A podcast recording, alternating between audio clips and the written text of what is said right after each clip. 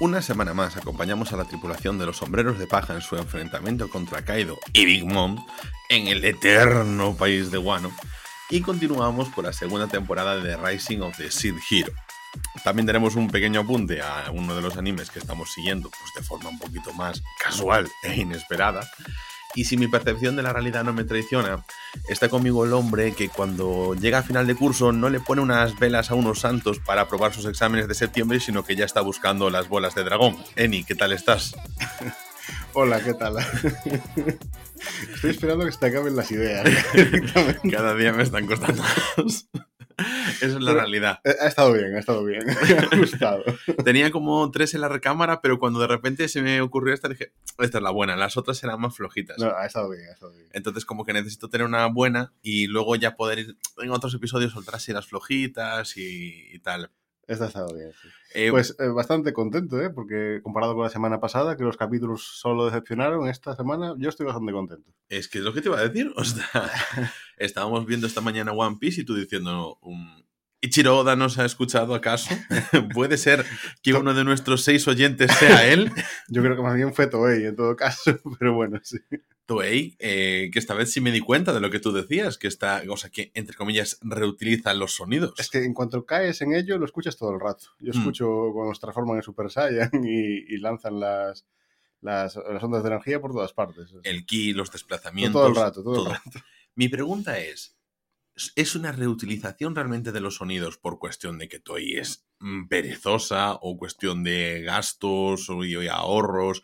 ¿O es una cuestión más de conectar con una audiencia que ya está acostumbrada con eso, sabe que funciona y entonces pues le hace clic el cerebro a, a mí esto me gusta y entonces ya voy con ello? A ver, sí, pero yo realmente estoy bastante dentro del mundo este de anime y escucho esto y, y como que desconecto en vez de conectar, ¿sabes? No sé.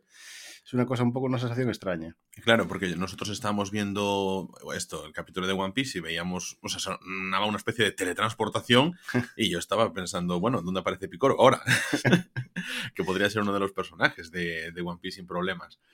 Bueno, no sé por dónde empezar, pero yo creo que antes de hablar de One Piece, que fue un buen capítulo, y de Tate no Yusa, eh, yo creo que deberíamos simplemente pasar por encima un poquito por la serie del, er- del esqueleto en el otro mundo. Vale, sí. Este capítulo, eh, he de decir que es el que por ahora me pasó más en plan normalito. No, Mm. no vi nada. Un episodio de desarrollo, sin más. simplemente, sí. Eh, no, no es que estado mal, pero simplemente los otros han estado divertidos y este más normal. eh, me en, este, en- en este episodio, el episodio número 6 de la primera temporada, pues nuestro protagonista, Lark, no, Ark, Ark. que me confundo con el del héroe del escudo. Además me gusta porque en todos los episodios dice, yo soy Ark. en plan, tengo que presentarme. Sí, es la, entra- la entrada de todos los capítulos, ¿no? Siempre. es igual. O si se presenta con alguien, en plan, lo dice con énfasis, en plan, yo soy Ark. No, pero es eh, como hablando con nosotros eh, a la entrada de los capítulos, ahora que lo dices. ¿Sí? Es verdad, es verdad. Sí, pues lo, lo tomaría a ver si es en la entrada solo o por- porque yo me empecé a Sí, fijar porque que... la forma que habla con nosotros no es la misma que habla con los demás, que siempre pone la voz esta como si fuera eh, más intimidante, ¿no? Mm, Pues tienes razón, es verdad. Pues, Mm. Tienes toda la razón. Sí, lo sé. Este es el capítulo en el que más. Es, es- es el capítulo en el que más se desnuda, metafórica literalmente, en el que podemos ver escenas que veíamos en el opening, como era él tomándose un baño. No lo hemos visto aún fumar un puro. Aquí entran un poquito las cosas que de logística que a mí me gusta. Bueno, ahora comentaremos un poquito sobre el episodio y te, ir poniendo estas dudas en el, aire, en el aire. Bueno, Ark llega junto con su compañera Elfa a la ciudad de los elfos que para mí es como una especie de... Alguien me dirá, esto está basado en un videojuego, no sé qué, no sé qué más. A mí esto es como si tú coges Rivendell y lo juntas con Hobbiton, con las casas redonditas, puertas redonditas, pero también los árboles donde viven los elfos. Se O sea, parece mucho, eso, porque tal, tal y cual así. es una casa en un árbol al final, todo redondo. eh, sí. eso, es- eso para mí es Rivendell. Pero después... No, perdón, los Lorien, perdón, en el bosque de los Lorien. Pero después las casas, eso con la puerta circular y todo eso, yo pues, estaba pensando todo el tiempo en la comarca.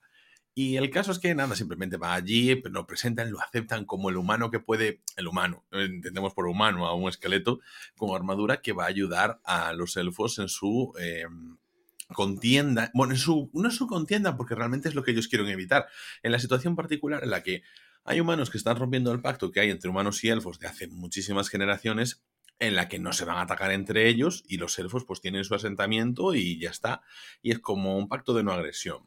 Sin embargo, los humanos pues están ya tomando a elfos como esclavos, como hemos visto en episodios anteriores, y Ark pues eh, ayuda a esta elfa oscura a... Es, es elfa oscura, ¿verdad? Sí, sí. Sí, no me confundo de anime. Yo al principio me quedé pensando de, de oscura de qué, ¿no? Porque ni el pelo ni la piel es que sea un tono, pero bueno, no sé, es elfa oscura y ya está. Dicen que es elfa oscura, o sea, y, y tendrá que tener importancia que sea oscura, a diferencia de otros elfos. Sí, supongo, no sé, a ver si se explica un poco más, porque no se mencionó en ninguna. Que ellos recuerden, no se mencionó, por lo menos. Claro, en este episodio, pues simplemente eso se nos cuenta que hay señores feudales, que ellos tenían una especie de pacto y que hay algunos que se lo están pasando por el forro de los.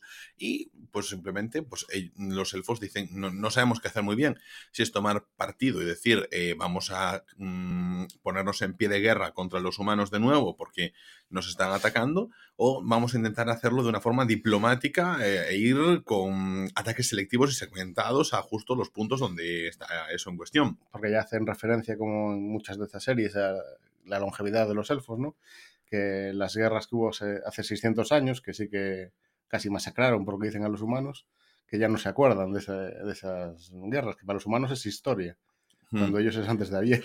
Claro, nosotros podemos estar pensando en lo que ocurrió en el Renacimiento y para ellos es lo que nos pasó a nosotros el viernes pasado. Entonces, pues, pues bueno, está bien, me gustó cómo hicieron ese apunte.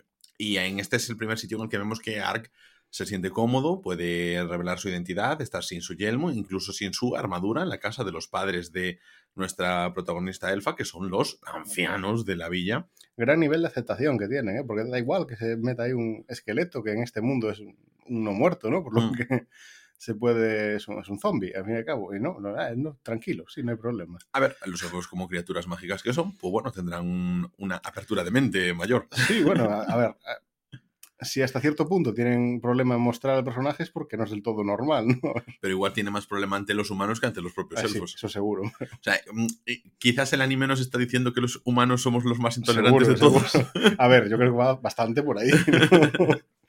En este caso, bueno, pues nada, vemos eso que Ark, pues que está a modo esqueleto, hace una alusión que a mí me gustó, que está luchando, eh, entrenando con la madre de nuestra protagonista elfa. Es que digo todo el tiempo eso porque no recuerdo el nombre de ella. Perfecto. Y, mm, y entonces ella dice, bueno, pues nada, ya hemos entrenado. Bueno, le da una paliza. Una paliza brutal. muy grande, además. Claro, dice, bueno, que tenga todos los atributos a tope, como buen Isekai, pues es que realmente yo la espada no la sé usar. Claro, es que es- tiene sí la fuerza y todo lo demás a tope, pero es que no sabe manejar la espada. o sea, no- Fíjate, solo da bandazos. antes de entrar al territorio de los elfos, pues nada, pues nuestra protagonista elfa pues fue a hablar con el anciano, que después sabemos que es su padre, no. Y simplemente pues para explicar la situación y permitirle la entrada a ese asentamiento. Y él está entrenando un poquito con la espada, entrenando de una forma muy básica y haciendo unos estiramientos y unos ejercicios aeróbicos que a mí me recuerdan mucho a los de los institutos japoneses, a las clases de gimnasia. Sí, porque eh, yo, que ya he visto varios de este tipo, siempre se dice, no, el protagonista que va a un Isekai y de repente sí que sabe manejar la espada porque las clases, eso, de Kendo en el instituto, como nosotros el brilé, no sé, cosas así, ¿sabes? es que no sé, todo el mundo dio Kendo en clase, no sé, no, no, no tiene tampoco sentido que No, todo el mundo sepa manejar la Nosotros, espada. si fuésemos un Isekai, necesitaríamos alguno en el que pudiésemos lanzar bolas de energía. Claro, por supuesto, es que Pues si no así, estábamos... en el brilé, pues tenemos la destreza. Pero claro, ante un arma mm, como una espada, como un boken, no, no Pues podríamos hacer nada. Yo haría lo mismo que Ark, en este caso, bandazos con la espada y ya está. Es que es muy curioso, de verdad. O sea, que sí que le pongan estas cosas. En el caso de después del entrenamiento, Ark se da un baño, vemos por fin al esqueleto en general, y entonces en ese momento dice, bueno, pues la verdad es que he sudado bastante. Y yo ahí pensando, bueno, pero si no puedes sudar, porque no tienes piel. Y entonces él hace referencia por fin a que no puede sudar. Y yo, claro, llevo seis episodios pensando, ¿por qué comes? ¿Cómo Sí. comes? Ahí hay un problema de logística, que queda la comida por abajo o es que desaparece porque solo la parte de fuera. Claro, la porque los dientes bien, Mm. pero los dientes están sustentados por las encías, no entiendo. Supongo, no sé, cuando hay un- una calavera también se mantienen los dientes ahí, ¿no? No sé, Sí, ¿no? no sé. Necesitamos un antropólogo. Que alguien nos quite la duda, Un por forense. favor. A ver, los dientes como tal, sí que es un tejido como el hueso o su hueso. Puede ser que queden anclados y que simplemente que las encías son como un refuerzo, pero al margen de eso, una lengua, un- una tráquea. No, sí, a ver, la comida debería caer a la armadura como mucho, ¿no? Al, al- pero bueno, a ver, no, no- por lo menos nunca se dijo, no sé. Luego también vemos que en el opening hay un momento en el que se está fumando un puro. A ver, Y que, y que se, o sea, tose. Ah, Eh, tose. En el opening tose. Tose, sí. sí, ¿no? O- Claro, se le atragantarán en los no claro, pulmones. en los no pulmones. A ver, no, es un, pro- un problema de logística grande. Pero... Sí, sí, sí. Ah, me gusta también que incluso hay una escena en la que directamente pues, está durmiendo y está. eh, no, iba a llamarlo Dompa, pero no es Dompa. ¿Cómo se llama su mascota? ¿Topa? Topa, Algo con T era. Algo con una O y una A. Sí, pues, y una P, yo creo que también. Sí. ¿Pota? Habrá que buscar Topa. más los nombres antes de los podcasts. en Sí, porque es que esto como fue de última hora, en plan, ahora mismo te dije, pues vamos a hablar de él. Eh, bueno, pues nada, el zorrito espiritual este, el Bulpis. Sí, que eh, está en- dentro, en las costillas. Claro, o sea, Porque claro, yo al principio digo, no, igual solo es que ves la parte de fuera como esqueleto, pero no, porque tiene a esto de dentro, en, el- en la caja torácica. lo cual tiene sentido que duerma así, porque, bueno, no sé, es en plan, vas a dormir con la armadura esa gigante. No, a ver, yo mm, sí que se vio que se quita la armadura para dormir. No se había visto el cuerpo entero y menos en el, en el baño, ¿no? Como en este Mm. caso, pero a ver, es normal que no duerma con la armadura también. Pero bueno, ya a ver, ya estamos en el punto de que si se puede mover sin músculos eh, visibles, pues podrá comer. Ya Bueno, está, no- bien, bien, bien, bien visto, bien visto. ¿Ves? Fíjate, hay una cosa que eh, el planteamiento inicial es yo soy un esqueleto porque en el personaje que mi mente, pues resulta que soy un esqueleto porque molaba mucho. Pues esto viene asociado, que tiene una maldición y por eso es un esqueleto y no un ser humano, pero que actúa como un ser humano. El jefe de los elfos le dice, mira, yo te, te contrato como mercenario, pasta como tal, no tenemos mucha, pero lo que te puedo pagar es con que tienes tú más, dice concretamente. Eh. Tendrás tú más que nosotros.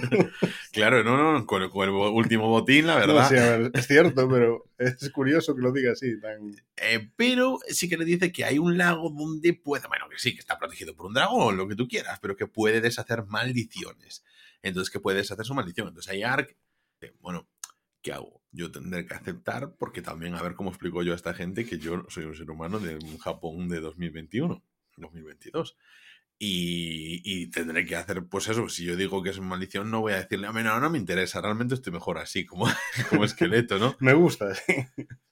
La verdad, de Luke está bien, porque antes tenía bueno, peinarme, era un rollo. bueno, el caso es que llega al cliffhanger del final. Sí, que no me lo esperaba, la verdad. Yo esperaba que entraran la, el- o sea, al final, cuando llegaran a la fuente del dragón y tal, que no pasara nada y ya está. Es lo que asumía que iba a pasar. Pero ahora ya no estoy seguro viendo esto, porque claro. Claro, como él mm, se pone a pensar, ostras, pero si yo tengo magias de curación y de deshacer maldiciones, como hemos visto durante todas esas cosas. Claro, porque es una cosa que creo que no mencionamos, porque lo mencionamos muy de pasada la última vez, pero su personaje, aparte de, hacer- de ser un esqueleto, él mezcló eh, las habilidades de clérigo con la magia santa esta, con la de guerrero para poder usar la espada y otro tipo de cosas. y está, está muy, muy mezclado todas sus habilidades. Es un buen mix equilibrado y todo chetado. Claro, y él puede eso, deshacer maldiciones, como hizo ya con los collares de los elfos que estaban cautivos, ¿no? Sí. Correcto, sí. Y entonces, en, en el final del episodio, vemos como su mano vuelve a tener carne. Porque se usa la magia en sí mismo, que no se le había ocurrido hasta ese punto, no sé por qué. Bueno, pero que yo lo entiendo de que tienes todo follón. y- A ver, pero si ya, o sea, él ya tenía en la cabeza la historia de que era una maldición, porque se lo presenta así a, a la Pero es que él, no es- elfo. él, él se ¿O lo se le ocurrió en el momento? No, no, yo creo que él se lo dice porque es en plan lo que te pondrá en el lore del videojuego que estás jugando.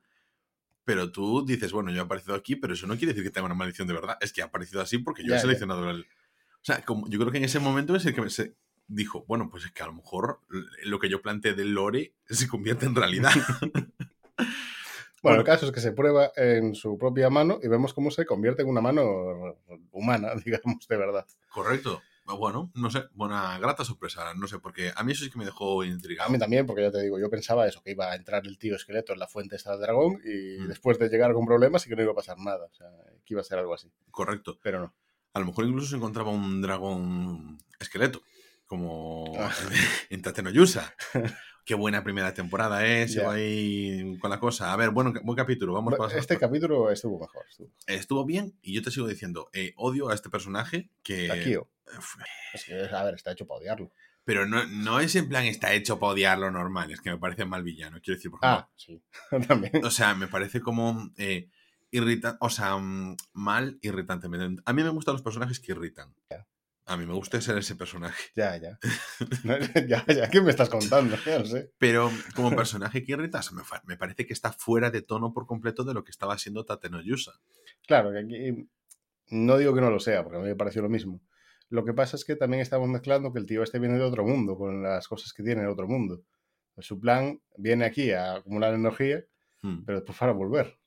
Ya, pero bueno, y que viene del otro, de su propio Japón, ¿no? ¿O no? No, No, este él. Es, él es nacido allí.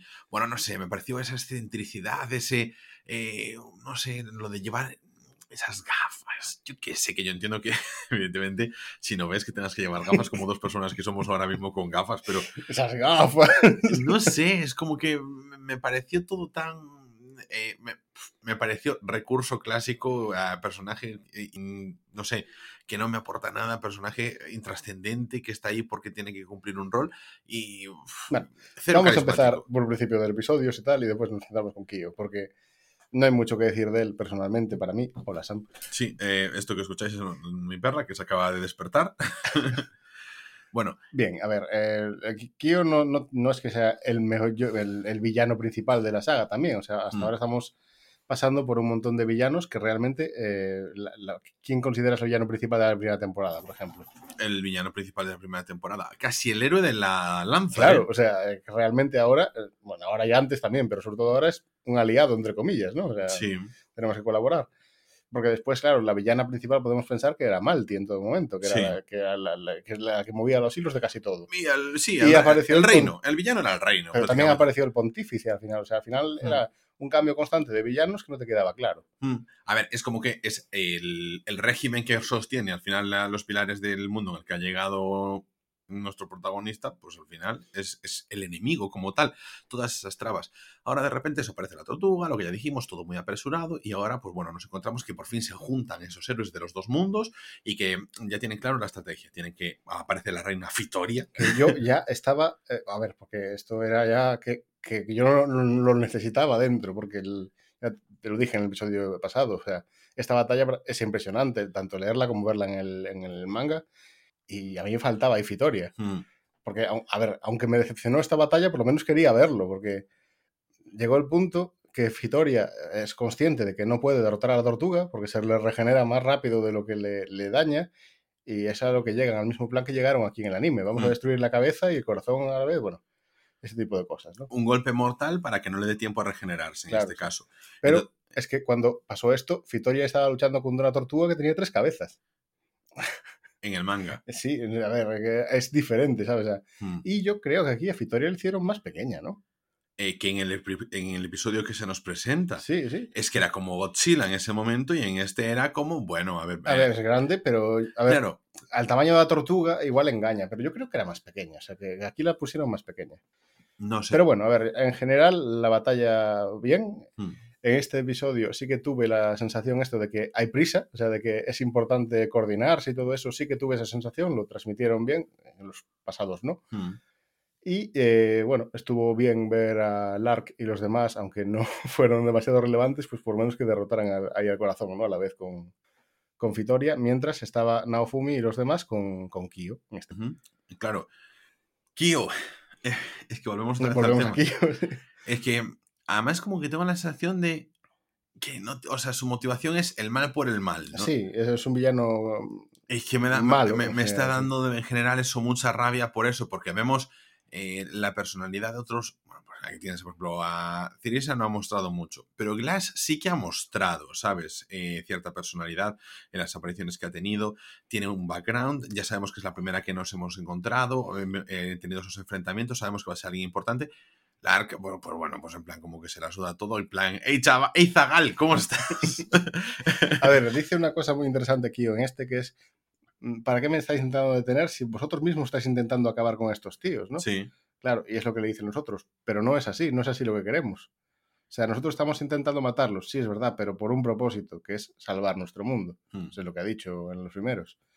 Eh, Kyo simplemente quiere eso, eh, la energía y volver a su mundo y ya está. No le importa cuándo tenga que matar por sus eh, objetivos que aún no sabemos cuáles son. Claro, bueno, entonces, en resumen, aquí es, eh, necesitan hacer esta estrategia la que atacan a la tortuga desde fuera y desde dentro, la reina Fitoria les ayuda y destruye la parte exterior de la tortuga a la cabeza, ellos consiguen enfrentarse y destruir la parte interior de la tortuga, Ahí con colaboración humana también durante un momento, con otra vez la magia colaborativa esta que, chocan ahí. eh, A mí me recordó un montón al Budokai esto. chocaron los dos rayos ahí y de repente, pues claro, pierde potencia porque le están machacando por dentro a la tortuga.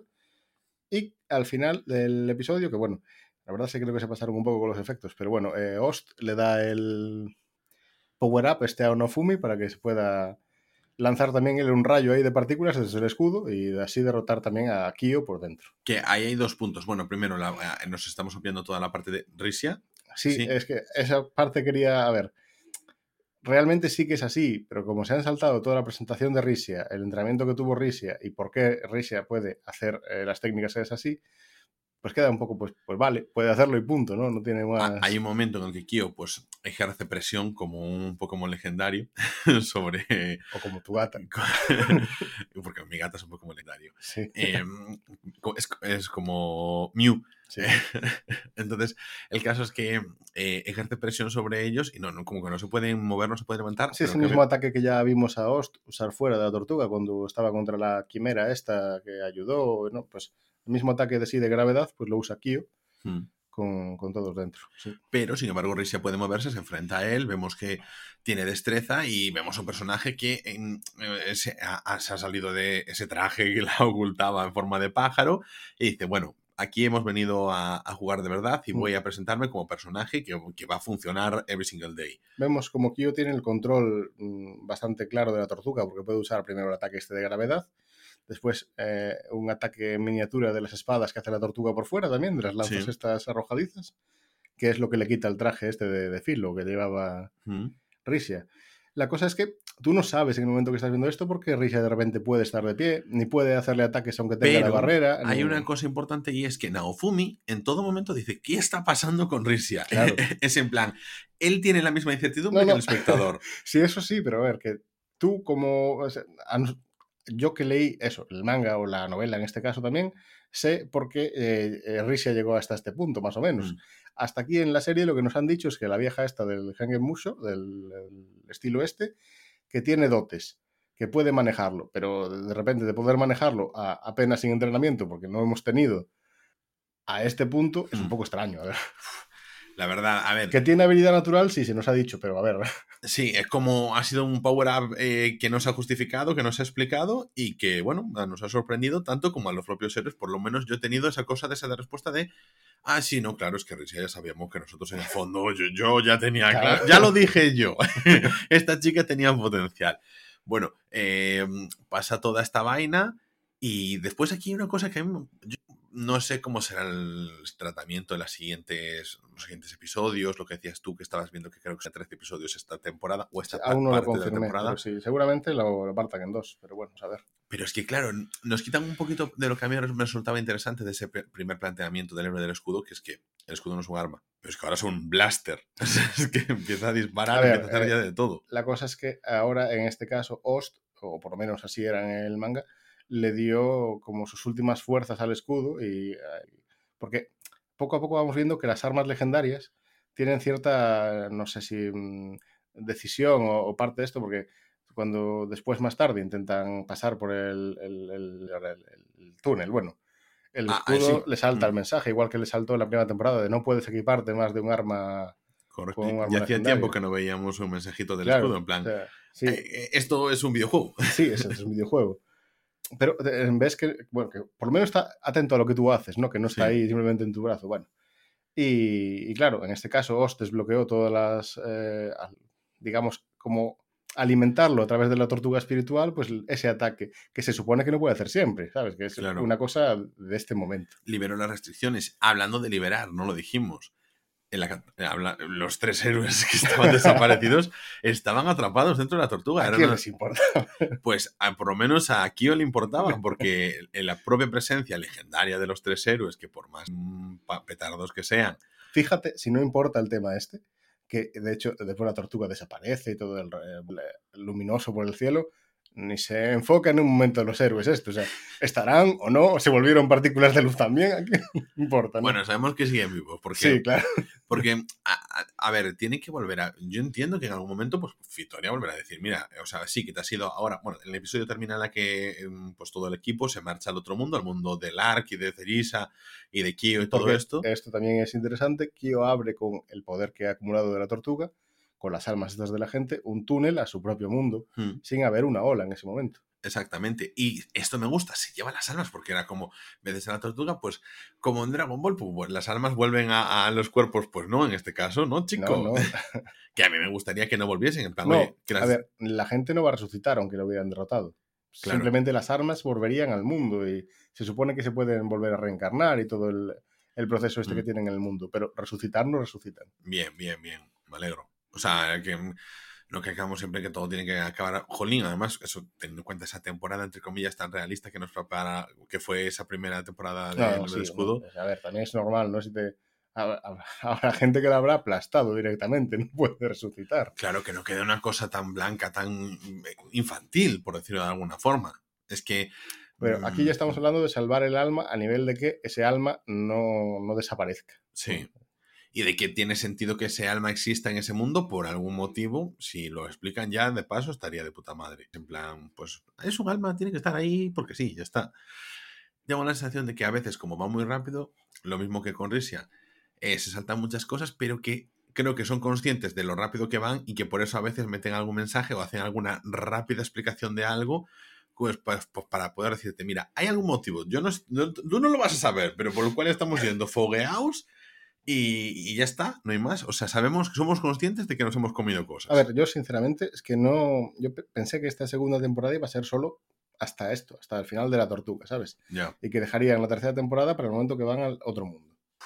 Pero están yendo tan rápido que ahora me imagino estos seis o siete episodios que quedan, igual, de eso, solo el- la continuación del mundo, por lo que vi. Porque el, el avance del episodio siguiente, si no me equivoco mal, ya era lo del laberinto infinito o algo así. No vi el avance. Pues, mm, a ver, yo leí el título, tampoco vi la- Ah, vale. pero eh, eso ya es la parte del otro mundo. Van a ir directo. Y me alegro que no se salten esta parte porque estuvo bastante bien que explica, explica cosas. Vale, bueno, claro, yo, tú con el título te puedes ubicar, yo no me ubicaría con el título, mm, pues ahí estamos. Y nos vamos, yo creo que ya directamente con One Piece.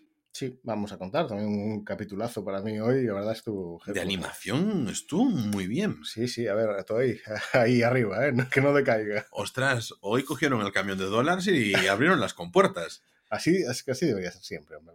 Pero te voy a decir una cosa. Primero pensé que nos la iba a jugar con la animación y te voy a decir por qué. Fíjate, había como planos. Yo, yo antes de la animación yo pensé que nos la iba a jugar con todo el rato de, de, de golpes sin sentido, ¿no? De, de que no empezara la pelea a desarrollarse. Pero bueno, que empezó y dije yo, llevamos cuatro minutos y esto lo vimos todo en el episodio anterior.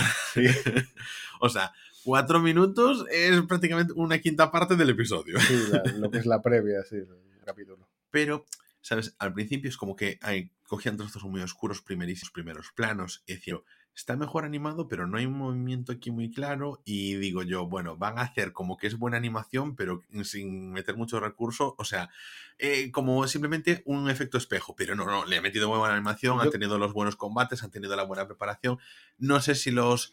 eh, las transformaciones de la cuarta marcha de Luffy, de los mm, juguetes mecánicos de Kid, o lo que esté haciéndolo con sus pedrulos, pues entonces no sé si eso lo tienen ya de antes y que mm, es como, bueno, pues como en Digimon cuando evolucionan, pues que siempre es la misma gráfica. Bien, aquí yo creo que resaltaron los tonos oscuros, primero por las nubes que tiene Big Mom encima, ¿no? Con, con Zeus y demás, y, y las propias nubes de tormenta de Kaido.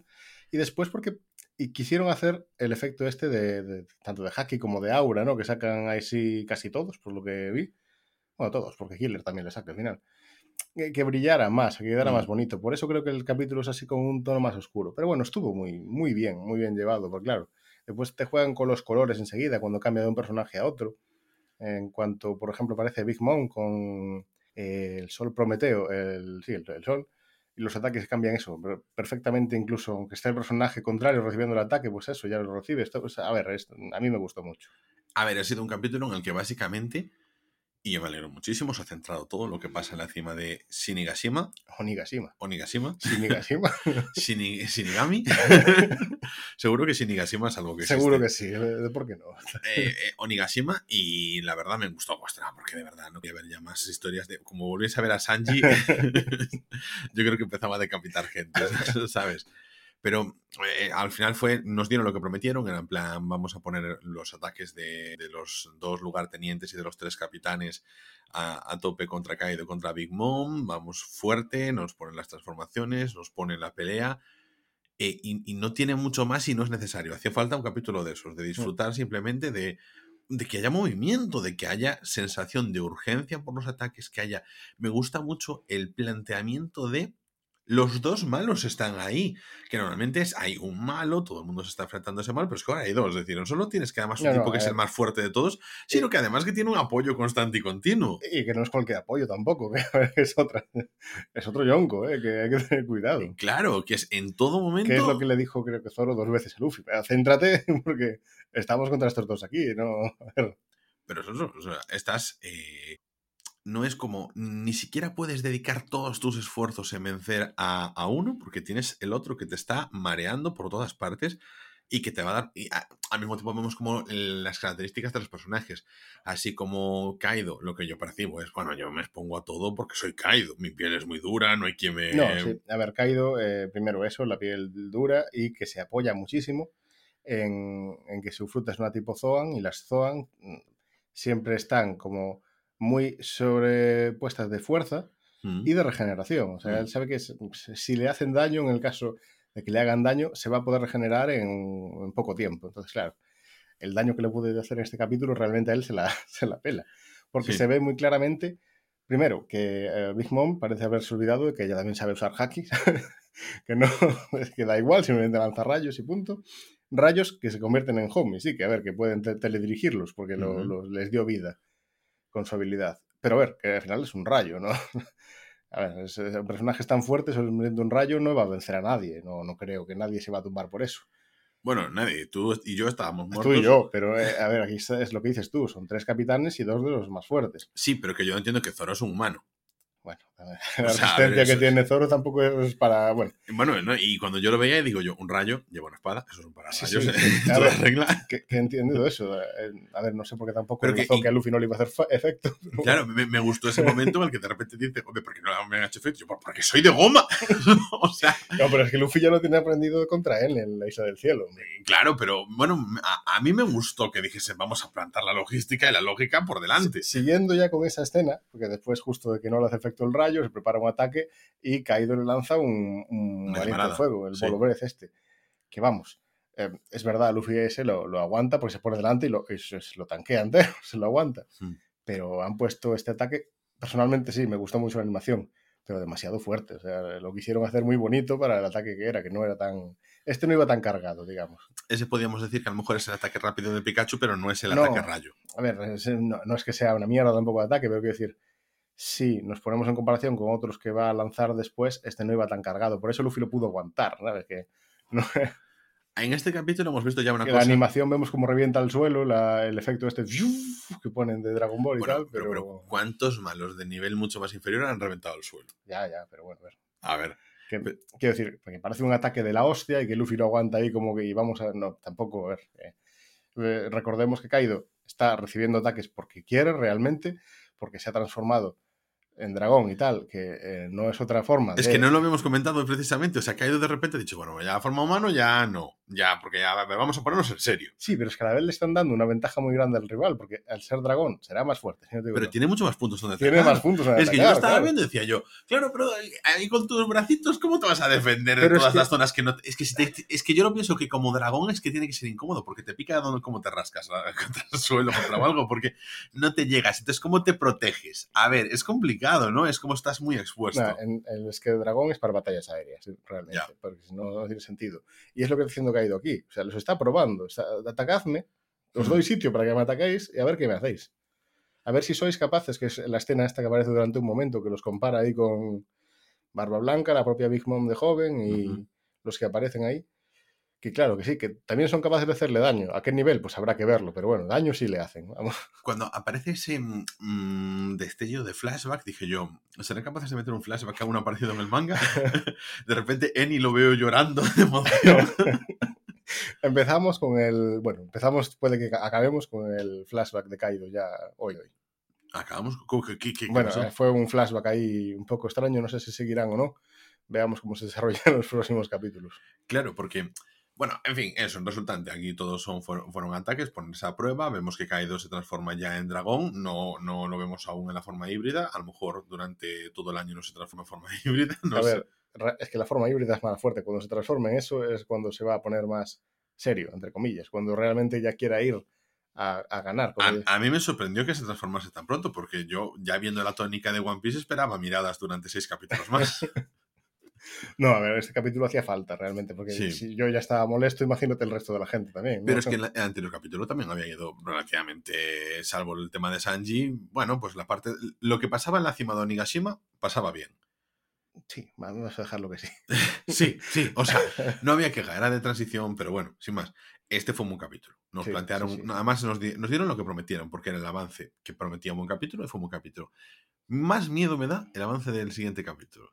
Porque sí que, si bien nos han puesto que continúa la batalla, como lógicamente no se hace un pause ahí arriba, eh, sí que ya nos han sacado varias escenas de distintos personajes de que están en la zona de abajo, que por supuesto siguen existiendo, siguen vivos y siguen teniendo sus cosas que hacer, pero me da que a lo mejor aparecen en cuatro minutos precisamente en la cima de Onigashima y, el re- y se desarrolla todo lo que está pasando por ahí abajo. Pero realmente es que también es necesario que se desarrolle un poco, porque recordemos que hemos dejado a Jimbe ahí empezando la batalla contra, contra, contra Who, con eh, a Frankie y todos estos que necesitan ya desarrollar esas peleas también, porque si no, a este paso el anime va a tener solo la batalla contra Kaido y, y el resto va- no van a haber empezado realmente. Tripulación, ¿qué tripulación? Yo no me acuerdo No, de... no, o sea, estoy casi seguro que lo que dices tú dentro del capítulo de la semana que viene serán eso, cinco minutos arriba y el resto mm, otra pelea, por lo menos una. Es que yo no quiero que pase... O sea, yo ya me da igual todo lo que pase por ahí abajo. que yo, A, a mí no, ¿eh? yo entiendo que tienen que subir todos los demás. Porque yo vi el avance y también se ve a los del CP0 tomar el té, que es la parte esta que es el del tío de la máscara. Y eso es interesante porque es cuando se va a dar la orden, si no se dio ya, que no recuerdo mal, de capturar a Nico Robin. Que también va a estar, o sea, a ver, Mm. tiene que empezar a moverse la gente. Es correcto. Eh, a ver, sí, queremos además desbloquear porque va a llegar un momento en el que arriba eh, sí que nos han, entre comillas, entre comillas, gastado el tiempo entre las propias discusiones internas de los capitanes y todo eso, ya dándonos a entender, mira, esto va para largo, chicos, o sea, tómatelo con calma, incluso sin saber nada del manga, sabes que por la propia estructura va a ir con calmita. Por eso digo, me sorprendió la rápida transformación en dragón, ¿eh? O sea, A ver, realmente aquí se- de- los tres capitanes, digamos, eh, pusieron, entre comillas, al máximo, ¿no? O sea, los ataques que hemos visto hasta ahora que son fuertes. Todos sabemos que va a sacar nuevos ahora, ¿no? Pero quiero decir, los que ya conocíamos, fuertes, eh, lo- los mostraron. hmm. También que... Ah, bueno, no te comenté durante el capítulo porque quería comentártelo aquí, pero bueno, ¿qué te pareció los ataques de Zoro? Es que venía, hablé todo del tema del Zoro. O sea, increíble. O sea, yo lo veía y digo yo, a nivel de capitán. Sí, porque claro, no me, no me preguntaste nada, yo me sorprendí un poco, pero bueno. eh, o sea, Dije yo, ya me lo guardo para el podcast. claro, teníamos la misma idea, claro. Es que yo lo, lo veía y digo, mm, en ese momento en el que le dice a Lo, mira, súbeme porque voy a, voy a defender yo a Luffy, ¿sabes? En plan, yo estoy ahí, me pon- pongo delante, eh, paro lo que haga falta, el aliento de dragón de, de Kaido, lo que sea, venga, yo a tope. Claro, ahora eh, Zoro eh, Y, lleva- de- y ese momento en el que Big Mom le dice, ese no es un ataque cualquiera, no es una espada cualquiera, apártate, no seas payaso. Esa es la espada, una de las espadas que llevaba eh, Oden cuando se enfrentó a Kaido. Entonces no que le recuerde, digamos, el aura de la espada. Aunque en este caso no es el haki de Oden, porque se está cogiendo el haki de Zoro, pero Mm. bueno. Pero lo Eh. dice Kaido, o sea, me, me- me recuerda la aura de Odin. Hombre, Eh, eh, porque- le- ay. Va- eh, claro, ahora, ahora siendo dragón ya no se ríe, ya no hace. "Oh, oh, oh, oh", porque es que no sé cómo se No, no, no. Yo- que, que yo cada vez que lo oigo digo, eso es maravilloso, me encanta cómo lo hace. Eh, yo, eh, por ejemplo, cada vez que se ríe Digimon con el mamá, mamá, me acuerdo de Luigi o Mario. Creo que fue un buen, o sea, es un buen añadido a un personaje que Todos tienen sus risas. Y, No, pero quiero decir, es el más fuerte, es súper serio y todas esas cosas, pero le da ese toque de personalidad de... Entre todos soy, entre comillas, un humano donde tengo mi, mi- mi- mi personalidad y es como que el hecho de ser tan inmensamente fuerte me hace eh, deleitarme en otras cosas, como si quiero reírme de una forma particular, lo hago. no sé, me gustó, me gustó, me dio ese toque. Tenemos eh, dos ataques de Zoro, ¿no? Concretamente, estaba recordando ahora. El primero que simplemente le roza a Kaido, que es cuando se pone, esto puede ser peligroso si me da en la cara, Ujú. cuidado. Y otro es cuando falla el tiro, porque aún no controla de todo a Emma, y corta el cuerno de Onigashima, que es enorme, y, y el cuerno izquierdo me parece que lo cortó ya Ujú. directamente. y, y la verdad, muy, muy chulo, animado, o sea que Sí, sí, sí. con el apoyo del otro el rato para, claro, em, maniobrar en el aire y eso, pero vamos, chulísimo, muy chulo. Lo que decías tú, una vez más, mm, lo eh, queda desmerecido con una capacidad que se muestra que puede ser A ver, aquí realmente hizo el, el Gamma Knife, este, el ataque suyo que le hace daños internos directamente a Kaido, que se vio como incluso le atraviesa. Esa parte estuvo muy bien. Y por esa ya te deja intuir, eh, cu- cuidado, cuidado, que este tío, su habilidad no es cualquier cosa. Pero a mí, por ejemplo, con el tema de las piedras me pareció un poco. claro, Sí, es pero. que hacerle bueno, evitar piedras tampoco es, a ver, es en plan, yo veo levitar piedras en un, es simplemente en la previa de una batalla en Dragon Ball. claro. Entonces, No, y si aquí mismo se te ponen aquí, súper, eh, pasa eso, eh, 40 segundos armando su Megatron ahí, para después arrearle dos puñetazos a Kaido para intentar aplastarlo, y te viene después Lo, que simplemente le tira cuatro piedras encima. A ver, sí. que después de un ataque metálico y tal, como que cuatro piedras te queda como... No, mm, Claro, si tú eres capaz de destruir el suelo, pues las piedras porque te van a Claro. matar tanto, aunque estén puntiagudas. Luego yo dije, eh, o sea, a nivel logística está muy bien el intento de aplastarlo, porque el planteamiento es bueno. Tu piedra es muy dura, pero claro, yo si te aplasto por dentro, haces squash. Pero meter unos pinchos o, algo, sí, no sé, la- algo la que forma- algo que facilite a, a nivel de tecnología de los, eh, de, de los elementos el que haga crash. no sé. Porque si no es como, no sé, si tengo un torno y no termina de, de- de aplastar porque la estructura es muy sólida. A ver, yo el plan de aquí tenía lagunas desde el principio, pero bueno. Bueno, en Lagunas tenía ese plan. sí, sí. Eh, vemos después el de Lo, el de las piedras, que simplemente eso, eh, lo aplasta. Lo aplasta, pero lo deja un buen rato por ahí Sí, pero- mientras ellos pueden estar discutiendo. Así es, en el tiempo que se levanta, pero realmente es tiempo que eh, Big Mom, que todo el mundo se olvida de ella, pues está por ahí y empieza a lanzar rayos a la gente. Sí. Bueno, pues sobrevive a los rayos. O sea, Sí, Killer se levantó, porque vi a Zoro que se levantó y tal, pero Killer... no lo vi levantarse. No vi... Ah, sí, después eh, que ataca a Kaido, que está con la garra. Sí, sí. ataca a Kaido y se come el rayo. Ah, se come el rayo después. Claro. Ah, Entonces después no lo vi levantarse, pero bueno. Bueno, ya, igual. El señor se levantará. Si se levanta Zoro, se podrá levantar. Sí, supongo, supongo. claro. Bueno, ahí está. Es como. Pero ¿sabes qué pasa? Que me daba la sensación. En el planteamiento que teníamos estaba Kid y Luffy, por un lado, y luego estaba Lo con los dos lugartenientes. Era como que estaban. Como que lo ponen siempre en un segundo plano, y eso a mí me molesta mucho también. o sea, Sí. Realmente, aunque el poder de Kid, la fruta de Kid, sí que es, a ver, es útil, claro, como todas las frutas son útiles, ¿no? Pero su poder es, es- es pegar trozos de metal, es para lo que lo usa. Eso es lo que te iba a preguntar, porque aquí monta unos cachivaches dignos de la mejor estructura de Mad Max Fury Road, pero ¿qué pasa? ¿Son trozos que en plan, cualquier trozo de metal, en plan lo que encuentre por ahí, o es en plan ya tiene las piezas seleccionadas? Es cualquier trozo de metal que encuentres por ahí. Bueno, bueno. Y si no tiene metal cerca, no puede usarlo. Eh, es que yo creo que, mira, Magneto, por ejemplo, o sea, con su poder de, o sea, hace virguerías, ese tío también debería poder hacerlo. Mm, Se, dedica mucho a coger eso, metal que hay por alrededor y hacer ataques gigantes. Pero, El chatarrero del mar. pues algo así, no sé. A mí de diseño sí, pero de poderes no está desarrollado de todo. Creo que debería dar una vuelta a eso otra porque es que yo entiendo que dije, bueno, esto me parece como la, entre comillas, excusa de poder poner diseños guapos de estructuras metálicas dentro de, de un cómic. a ver, que, que queda muy chulo, no digo que no, porque este Sí. incluso que creo así con eh, dos puños y una cabeza al final, ¿no? Pero estéticamente queda bien. Lo que pasa es que tardó eso, eh, un 40 segundos bien de tiempo entre que todo el metal vino, se juntó, se formaron Mm. los puños y los pinchos que no estaban en los sitios correctos, pero pinchos tenía. Es exacto. es que eso y le dio, al final, no dejan de ser dos puñetazos, que, vale, serán más o menos fuertes, pero recordemos que Luffy también tiene una fruta. Mm, pe- pensemos, es la fruta de la goma, es menos fuerte y también hace su extremidad gigante y pega un puñetazo. Mm. Mm, No sé, está poco aprovechada esta fruta, a mi punto de vista. ¿eh? Claro, porque yo entiendo que es que yo, no sé, eh, haría como que todo fuese muy puntiagudo y todo se lo lanzase a caído por todas partes. Sí, a ver, o, O erosionando por un lado su piel, o, que- o que lo atase, o alguna cosa, ¿sabes? Que limitase sus movimientos. No Yo- sé, se me ocurren un montón de cosas que podría hacer yo si controlase el metal. yo simplemente creo que Kit que mm, tiene menos eh, imaginación para usar su fruta que Luffy, por ejemplo. Mm, ya. O sea, que Ichiro Oda tiene menos imaginación. No, yo creo que eh, hay ciertos personajes que quiere centrarlos más en el uso del haki, por ejemplo, que en el uso de su fruta. Que también es interesante ver las diferencias, que hay personajes que usan mejor el haki aunque tengan fruta. ya. O que hay personajes que tienen una fruta que tú dices, esta está rotísima, y realmente no la sabe dar partido. O sea, Baggy, por ejemplo. Esa fruta, ten cuidado, puede dividirse cualquier parte del cuerpo. Siempre acabamos hablando del mejor personaje de One Piece. A ver, eh, a mí me parece una fruta que ver, no te pueden cortar, bueno, no te pueden podrían cortarte, pero realmente si tú avanzas un poco, entrenas la fruta y eso, es difícil hacerte daño. Te puedes separar, puedes hacer que tu mano vaya por detrás y apuñalar o ataques a muy largo alcance, eh, volando incluso, no sé. Baggy acabará siendo el rey de los piratas. Lo dudo mucho. no lo veías venir. es que te iba a poner otro ejemplo, pero tú no has visto a Foxy, por ejemplo, en el arco que ralentiza el tiempo. Ese tío, si potencia su fruta, puede ser, o sea, esa fruta está rotísima, que puede parar a cualquier cosa.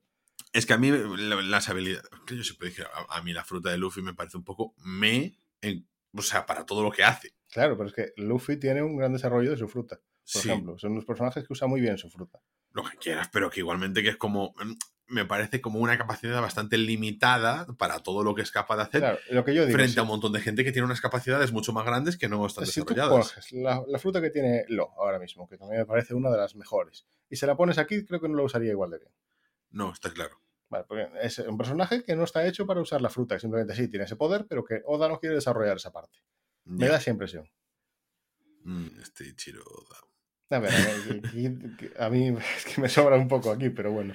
Como Yo que- lo veo necesario para el desarrollo de la trama, pero me sobraba ahora. Es como que tengo la sensación de que ya hay demasiados personajes como, y no hay espacio suficiente para desarrollarlos a todos, ¿no? A ver, realmente aquí metió a dos yonkos. Alguien tiene que haber personajes fuertes y capitanes para eh, sacarse a gente de en medio, porque claro, hay tanta gente que, que- que combatir que es necesario. Claro. Pero a ver, eh, eh, no sirve cualquier cosa. Sé que se va a desarrollar más y ya lo verás cuando se desarrolle la pelea, pero bueno, Hmm. ya lo comentaremos. Bueno, pues nada, yo creo que con esto chapamos el episodio de hoy. Hemos resumido tres episodios, que no contábamos con tres. Y Y hemos empezado a ver Hunter x Hunter. es que hemos empezado a ver Hunter x Hunter. A mí me ha gustado. Sí, bien, vale. Tú ya la habías empezado a ver. Sí, sí, eh, la verdad, el episodio 1 no me acordaba de nada. pero de nada. Me, me gustó, yo creo que es el- ya te decía, mm, eh, la serie que vamos a ver un episodio después de One Piece, o sea que nos lo vamos a tomar con calma. o sea, creo, ¿cu- ¿cuántos episodios puede tener Hunter x Hunter? ¿Estoy algo? ¿140? No sé. Bueno, pues no, pues tres años, pues. pues Tres haremos una review. No, a lo mejor en la primera temporada. Sí, a ver, yo creo que cuando te aparecen capítulos más interesantes, te querrás ver más. No, pero que a lo mejor O que. cuando tengamos más tiempo algún día de esto de qué vemos, pues Hunter. Sí, porque tenemos aquí proyectos y, joder, es que tenemos ideas, proyectos, tal, en plan, oh, podemos ver esto, podemos comentar esto, podemos comentar muchas cosas, pero sí que tenía ganas de verlo. Y yo en el primer momento, claro, como tenía toda esa parte marinana, diciendo yo, ah, sí, sí, y yo, "Ah, no, no, era del autor de Yu Hakusho. y luego, pe- Pero no ves a Gon, que es igual que Yusuke. a ver, no, igual, no se parece en nada. En nada, tiene el pelo verde. Bueno, tiene el pelo verde. Miyosuke, entre comillas, tiene reflejos verdes. Pero él lo tiene verde de verdad. Y, y a mí yo estoy siempre en la cosa, o sea, que a mí no me gusta que el personaje sea un niño. Lo odio, eso es una cosa que a mí me revienta. Bueno, ya lo comentaremos cuando avancemos en la serie, pero esta serie es una de las pocas que me pasa lo que a, a ti te pasa siempre, que no empatizo con el protagonista directamente, que me gustan más los secundarios, digamos, que están alrededor. Hmm. Pero bueno, ya lo comentaremos cuando se presenten más bien los personajes que están alrededor y esto, pero bueno.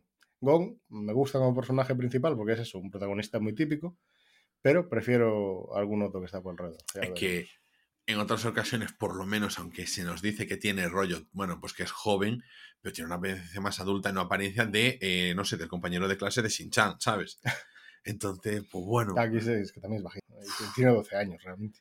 eh, que sí, es eso, es como... un- Pero yo creo que esa es la, la cosa que quiere dar también, porque se están metiendo en un mundo muy eso, de gente eh, súper especializada y estas cosas, y no deja de ser un niño. O sea, Mm. Tiene que dar esa apariencia, me parece. No me dio la sensación de. ah, O sea, quiero decir, es el único contraste que tengo, porque me da la sensación del personaje de un anime infantil, pero la verdad no me pareció un anime infantil. Entonces, eh, lo agradezco, porque es como que no estoy en ese plan yo ahora mismo. Yo te dije que yo quiero ver Berserk, yo quiero ver Ánimo. la primera temporada de Tate no Yusa, que me pareció una, una temporada joder, que Bueno, tiene muchas si, más si- cosas. si, eh, muere gente, muere gente. A ver, no es solo que muera gente, pero que se enfoque en los temas que no sea. En plan, todo, pues como el poder de la amistad lo solucionamos y todo muy blanco y, jolín, un poquito más de, de chicha en ese sentido. Eso me, me resulta más interesante.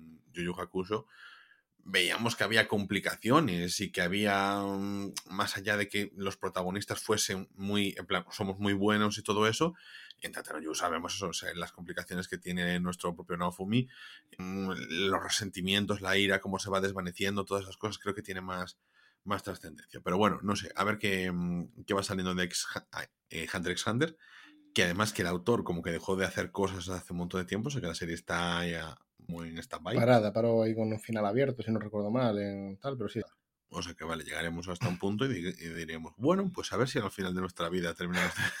Yo llegué hasta ese punto y no continúa el manga, por ejemplo, que sé que continúa más. Ah, el manga continúa, Continúa más de lo que lo deja el anime. Pero, pero, luego para. Yo paro. Sí. Vale. Pero bueno, eh, eh, ya te digo, yo solo miré el anime y lo que vi me gustó. ¿has visto alguna cosa así más que recomendar a la gente? ¿Algo diferente? ¿Alguna otra serie de estas que ha empezado? No, ahora mismo no, solo me estoy haciendo la lista en My Anime List de lo que he visto y lo que me apetece ver y nada, por ahora nada más. Has hablado de una serie que tienes eh, ganas de seguir, que era la de Summer... Time Render o algo así. eh, Sí, algo Sí. por el estilo era, era que- el nombre. pero me apetece verla contigo, porque eso está, por lo que vi de misterios y estas cosas, me recuerda un poco a Taxi en este caso. Porque había un- hay un misterio en una Claro, isla. claro, voy a seguir ahí el misterio. Y en la isla seguro que hay alguna morsa. Y después, eh, porque la han puesto muy bien también lo de Tomodachi Games y esto, que es así más psicológico y más rollo eh, impostores y esas cosas, pero también para verla contigo, porque si la veo solo me aburro enseguida, entonces paso. Comprendo.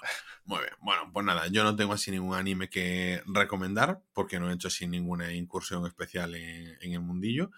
Simplemente que próximamente comentaremos eh, sobre los eh, premios de la Academia de Cine de anima en la categoría de animación, con una de las películas que, en mi opinión, era- está bien merecido su premio. Yo creo que es una de las mejores películas de anime así de Mamoru Soda, mm, sí, y que da al final el nombre a su propio estudio y que le da relevancia y que yo creo que puede ser muy icónica, que creo que debería ser más icónica y conocido de lo que es realmente, creo que tiene un, tiene un problema de distribución, pero que bueno, que eso que se puede de- dar solución y convertirse en una de estas películas así de culto de anime, porque características tiene, que es la chica que saltaba a través del tiempo.